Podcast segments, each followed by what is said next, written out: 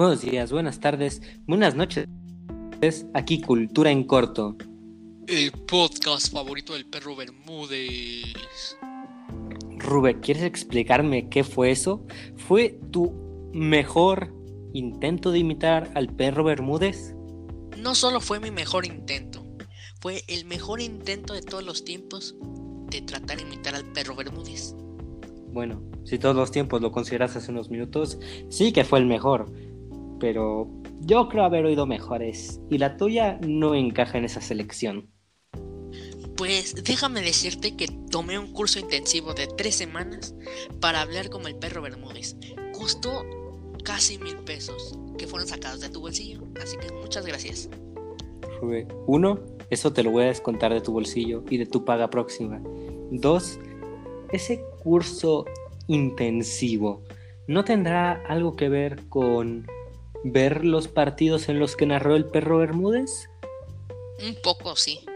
Te dan los partidos, los mejores partidos, se podría decir, pregrabados en los que narró el perro Bermúdez. Y hablando de lo otro, tú no me has pagado ni una sola vez. Por el momento, por el momento, Rubén, cuando te pague, voy a descontarlo. Y no se me olvida. Qué robo. Ah, no es ningún robo, Rubén. Tú robas mi dinero, yo lo tomo de tu paga. Así funcionan las cosas. Ahora, bien, creo que ya sería hora de empezar a hablar del tema de hoy. Me parece perfecto.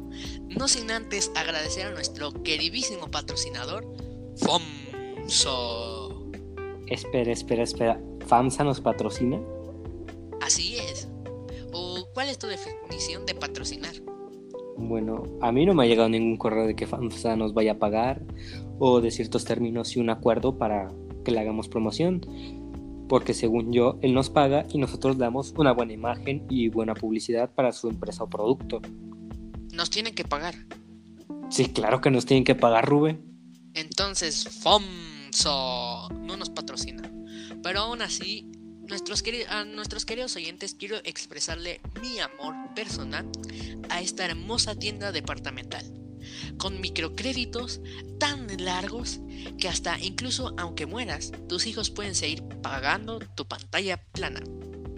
Mira, yo no sé si estás intentando describir a Electronic Arts con sus videojuegos o en serio te estás refiriendo a FAMSA y estás buscando que nos denuncien por difamación. Pues solo estoy expresando mi afecto personal a esta hermosa tienda departamental. Es el paraíso. Mira, yo, yo creo que mejor nos mantenemos las manos fuera del fuego y empezamos con el tema. ¿No te parece? Sí, pues está bien. Bien, el día de hoy en nuestra sección de... Pomso. Rubén vuelves a, promocionar a FAMSA y te juro que te voy a sacar el 50% de tu sueldo. Como dije antes, no me pagas. Y no lo haré muy pronto. Bien, como iba diciendo, esta vez en su segmento de conversación tenemos una sección especial, Personajes del Mundo, en la cual cada mes hablaremos de un personaje importante de la historia internacional que haya nacido en ese mes. Como por ejemplo hoy tenemos al primer emperador de México, Agustín de Iturbide. Es nuestro emperador, ex emperador, nace el 27 de septiembre de 1783 en Valladolid, la actual Morelia, eh, hijo de una familia adinerada en buena posición, es criollo, nacido aquí en América por parte de españoles y una persona muy trabajadora y que si las corrientes del destino hubieran ido por otros lados, hubiera llegado a ser una persona importante del clero en vez de un gran funcionario en el primer imperio mexicano. Pero yo creo que con esto podemos empezar a resumir y hablar de nuestro ex emperador. Pero sin duda fue un personaje importante en la independencia, ¿no lo crees, Rubén?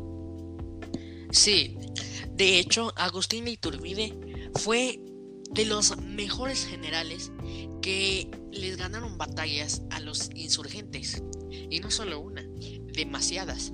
Además de fue, fue uno de los grandes luchadores con el mejor coraje que se ha visto en el campo de batalla.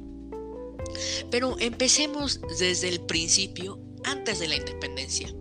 ¿Qué papel tenía Iturbide? Bueno, durante la crisis política de 1808 en México, Iturbide simpatizó con el movimiento golpista encabezado por Gabriel de Guillermo. En 1809, con el grado de teniente, fue partícipe en la represión de la Conjura de Valladolid, que encabezaron los conspiradores José Mariano Michelena y José María García Obeso. En octubre de 1810, durante la toma de Valladolid, se negó a colaborar en el lanzamiento independentista de Miguel Hidalgo y Costilla. Oye, si me permitieras ahí hacer un paréntesis, a mí se me hace que Iturbide se negó a luchar con Hidalgo, puesto que no estaba a favor de cómo llevaba la guerra con las violaciones, el racismo, los asesinatos y los robos. Pero era necesario para por lo menos dar un nuevo aire para que la clase obrera no se sintiera oprimida. La guerra se puede dar de diferentes formas y creo que hay unas más dignas de alguna forma que otras, pero mejor prosigue, por favor. De acuerdo. Tiempo después, participó en la batalla del Monte de las Cruces, bajo las órdenes de Torcuato Trujillo. Su actuación, heroica y con mucha valentía, fue premiada por el virrey Francisco Javier Venegas, quien lo nombró capitán de la compañía de Huichipan del batallón de Toluca. Su trayectoria se distinguió por sofocar varias insurrecciones de rebeldes que luchaban por la independencia de México. En 1811 fue destinado al sur del país, donde combatió contra las guerrillas independentistas de Albino García Ramos, a quien capturó en 1812, y de Ramón López Rayón, a quien derrotó en el puente de Salvatierra en 1813. Ese año recibió los despachos de coronel y continuó combatiendo contra los independentistas como comandante general de la provincia de Guanajuato. En 1815 derrotó a José María de Morelos, pero fue vencido por Coporo por Ignacio López Rayón. Sus logros le valieron el ascenso a coronel. El cura de Guanajuato, Antonio Lavarrieta, acusó a Iturbide de haber destruido y monopolizado el comercio de la localidad y de detener los convoyes y acaparar la venta de lana, azúcar, aceite y cigarros, fingiendo expediciones del Real Servicio. Las denuncias acumuladas en su contra, sumadas a nuevas protestas de los comerciantes de Guanajuato, llevaron al virrey Félix María Calleja a destituirlo en 1816 acusado de malversación de fondos y abuso de autoridad. Oye, creo que aquí debería ser un apunte importante, que es después de esta destitución, Iturbide, que sí tenía las ideas de independencia de México, pero no concordaba con las formas en que se buscaba. Es cuando él empieza a pensar, a escribir el plan de independencia de la América septentrional o plan de Iguala, que es como lo llamaremos de aquí en adelante. Pero para esto él tenía la idea de que primero tenían que eliminarse a los insurgentes por toda la violencia que provocaban. Sí, y eso es muy cierto. Y téngalo en cuenta porque más adelante será muy importante para la historia de este gran personaje. Adelantando un poco las cosas, después de varias negociaciones y varias batallas de Agustín de Iturbide, este se dio cuenta que la guerra no era la mejor manera de ganar y de sacar una independencia. Es así como el 4 de febrero, desde Tepecuacuilco, Iturbide, después de escribirle una carta a Guerrero, le escribió una segunda, en la que le propuso reunirse cerca de Chilpancingo para sellar un pacto de paz, enviando a Antonio Mier y Villa Gómez como su emisario. El 10 de febrero, de acuerdo a Lorenzo de Zavala, se efectuó una reunión en Acatempan, en donde Guerrero e Iturbide, respaldados por sus tropas, se reunieron, conversaron y se abrazaron para sellar la paz. A partir de entonces, las fuerzas militares de Guerrero se pusieron a las órdenes de Iturbide, dando así el inicio del ejército trigarante. Yo creo que aquí es importante explicar por qué se le da el, el nombre del ejército trigarante. Es interesante puesto que en el plan de Iguala había cuatro cosas esenciales. Que México se mantendría católico, que habría unión, o sea, no habría diferenciación entre peninsulares, criollos, mexicanos con rasgos asiáticos o africanos. Este, que un rey tendría la corona. Y no me refiero a un rey cualquiera, no, no, no. Me refiero a un descendiente del, de algún rey español. Principalmente se le ofrecía el trono a séptimo, puesto que él había abdicado, pero era muy probable que lo llegara a rechazar. También la absoluta independencia del reino o imperio mexicano. De allí el nombre de las tres garantías. Religión, color verde de la bandera. Independencia, color blanco de la bandera. Unión, color rojo de la bandera. Gracias por tomar, tocar este tema. ¿Qué te parece si profundizamos un poco más acerca del ejército trigarante? Con mucho gusto, ¿por qué no? Bien, también podemos decir que este ejército tenía un general demasiado, muy decente, sin duda alguna, que, estaba, que era demasiado capaz y contaba con gente que conocía el terreno en el que por lo cual las batallas se podían pelear con más facilidad y las victorias eran más abundantes que si lo hubiera dirigido otra persona con menos experiencia pero que conocía el terreno o alguien con mucha experiencia pero que desconocía el terreno. Sí. Después de que el ejército trigarante fuera ganando batalla tras batalla, por fin el 24 de febrero de 1821 se proclamó el Plan de Iguala. Ángel, ¿qué nos qué, incluía el, el Plan de Iguala para que fuera tan importante para la historia de México?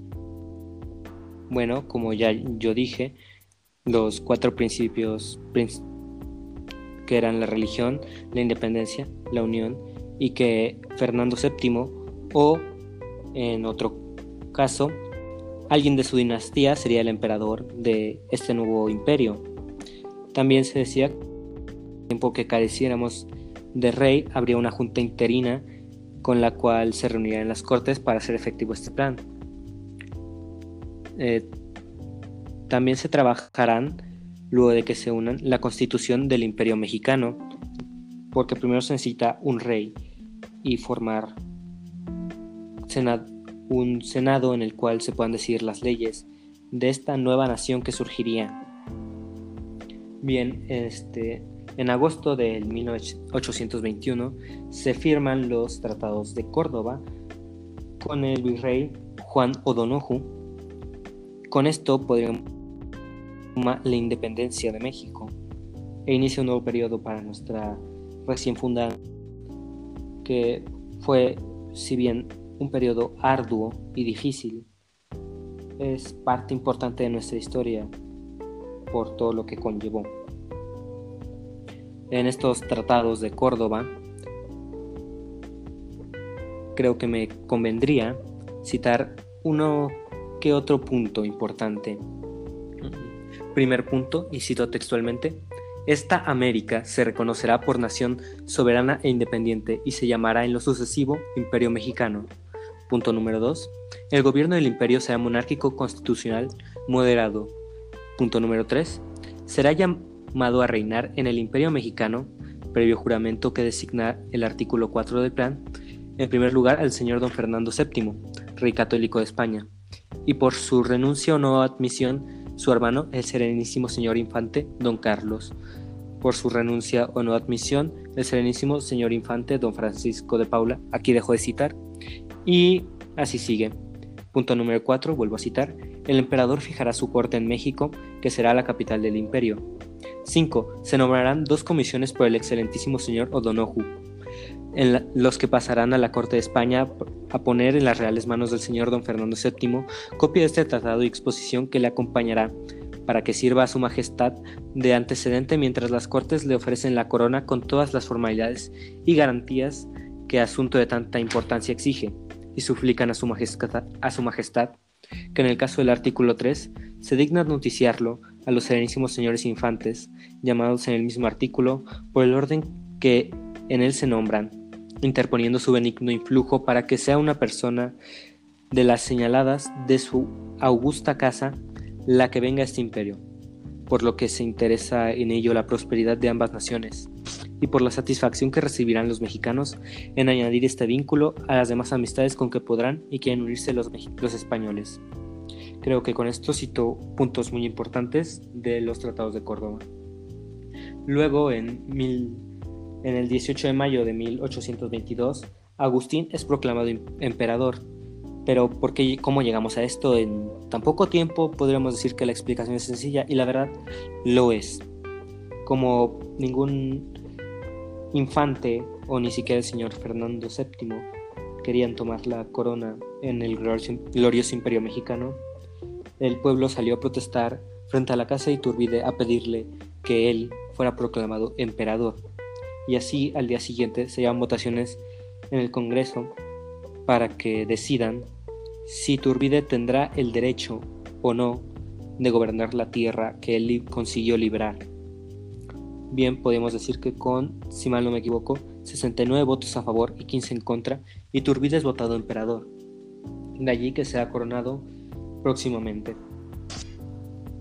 Ya luego, en febrero de 1823, se proclama el Plan de Casamata, con el cual los republicanos pretenden derrocar al Su Majestad Imperial Agustín de Iturbide, y aunque no lo consiguen, Iturbide abdica en marzo del mismo año, puesto que para qué derramar sangre, no, no convenía meternos en más deudas, vio por el bien de la nación antes que por él, sinceramente. Un, gran emperador, sin duda. Aunque bueno, esto también se lleva en parte, puesto que él tuvo que diluir el Congreso, ya que habían planeado su asesinato. Muchos congresistas no estaban contentos con que Iturbide hubiera asumido el trono, además de que muchos de los que lo votaron en favor en realidad lo hicieron por miedo a que el pueblo se rebelara contra ellos, no porque creyeran a Iturbide capaz, digno o favorecieran que él tomara la corona. El Congreso, después de que Iturbide se retira a Europa, específicamente a Inglaterra, lo declara, y cito textualmente, traidor y fuera de la ley en caso de que se presente en el territorio mexicano, declarándolo enemigo público del Estado y todo aquel que lo ayude en su regreso. Bien, pues Iturbide, sin conocer esto, vuelve a México en julio de 1824 para advertir al gobierno mexicano que se estaba conspirando España y sus aliados para volver a reconquistar México. Obviamente Iturbide es arrestado en Tamaulipas al desembarcar y puesto que es llevado a juicio, termina siendo enviado al paredón de fusilamiento, donde podemos decir termina su vida, la vida del primer emperador mexicano, en el paredón de fusilamiento, frente de las tropas con las que había peleado para liberar esta nación.